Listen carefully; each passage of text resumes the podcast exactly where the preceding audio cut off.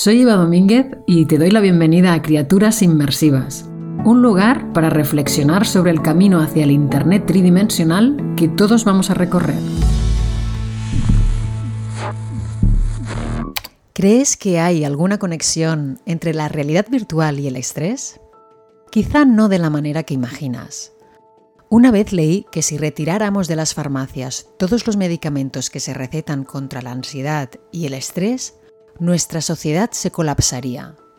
Me impresionó muchísimo, la verdad, porque dice mucho del desequilibrio emocional y mental con el que vivimos y que hemos normalizado como sociedad. Hay mucha gente que no puede con su día a día. Hablo del estrés negativo, porque también hay un estrés positivo, el que nos mantiene alerta para que podamos hacer cosas, y ese no nos hace enfermar. Pero del que hablo es el estrés negativo, ese que se activa en situaciones nuevas o impredecibles, que nos da una sensación de falta de control o incluso mm, nos sentimos amenazadas. Se ve que el estrés aumenta unas hormonas que actúan en todos los sistemas del organismo, por lo que tiene una relación directa con el 70% de las enfermedades. Poca broma. Cuando estamos estresadas, nuestro sistema inmunitario cae en picado y el organismo se queda sin defensas. Si la situación se cronifica, tomamos medicamentos para paliar los síntomas. Pues bien, hay quien piensa que la realidad virtual puede sustituir a la química. Como sabéis, cuando usas estos dispositivos te puedes evadir sensorialmente, porque al ponerte unas gafas de realidad virtual, todo lo que te rodea desaparece en tu percepción y es sustituido por un mundo virtual con sus propios sonidos. La sensación es que estás en otro lugar. Si lo que te estresa es tu día a día, pues ya ha desaparecido. Así que puede ayudarte a recuperar tu equilibrio. El potencial de las tecnologías inmersivas es amplio, como he hablado en el capítulo 11, Fantasía contra el dolor. Se está invirtiendo mucho dinero en ello.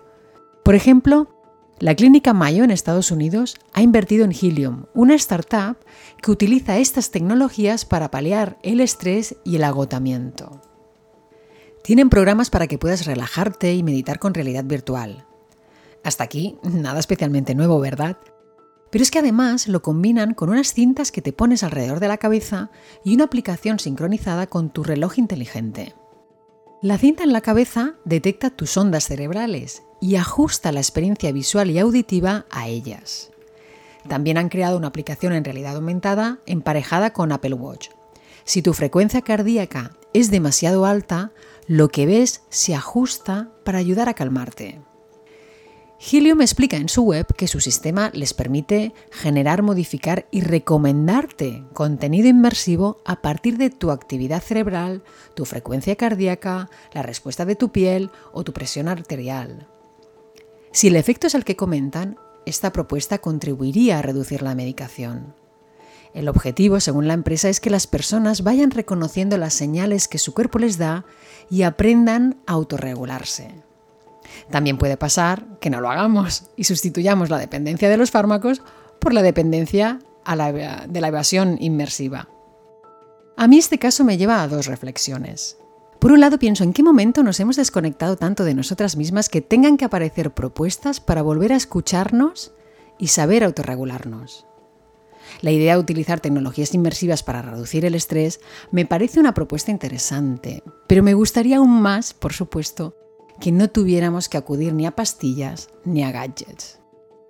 Por otro lado, pienso en la puerta que se abre para generar historias personalizadas que se adapten a cómo la experimenta cada una de nosotras en cada momento.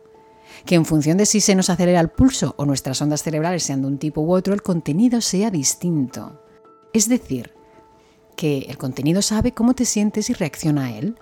Son historias que pueden tomar múltiples formas y ser más efectivas. En la inmersión hay menos análisis y pensamiento crítico porque no hay distancia suficiente. Tiene un impacto emocional alto. Yo le veo muchas posibilidades constructivas y otras muchas que no tanto, como siempre.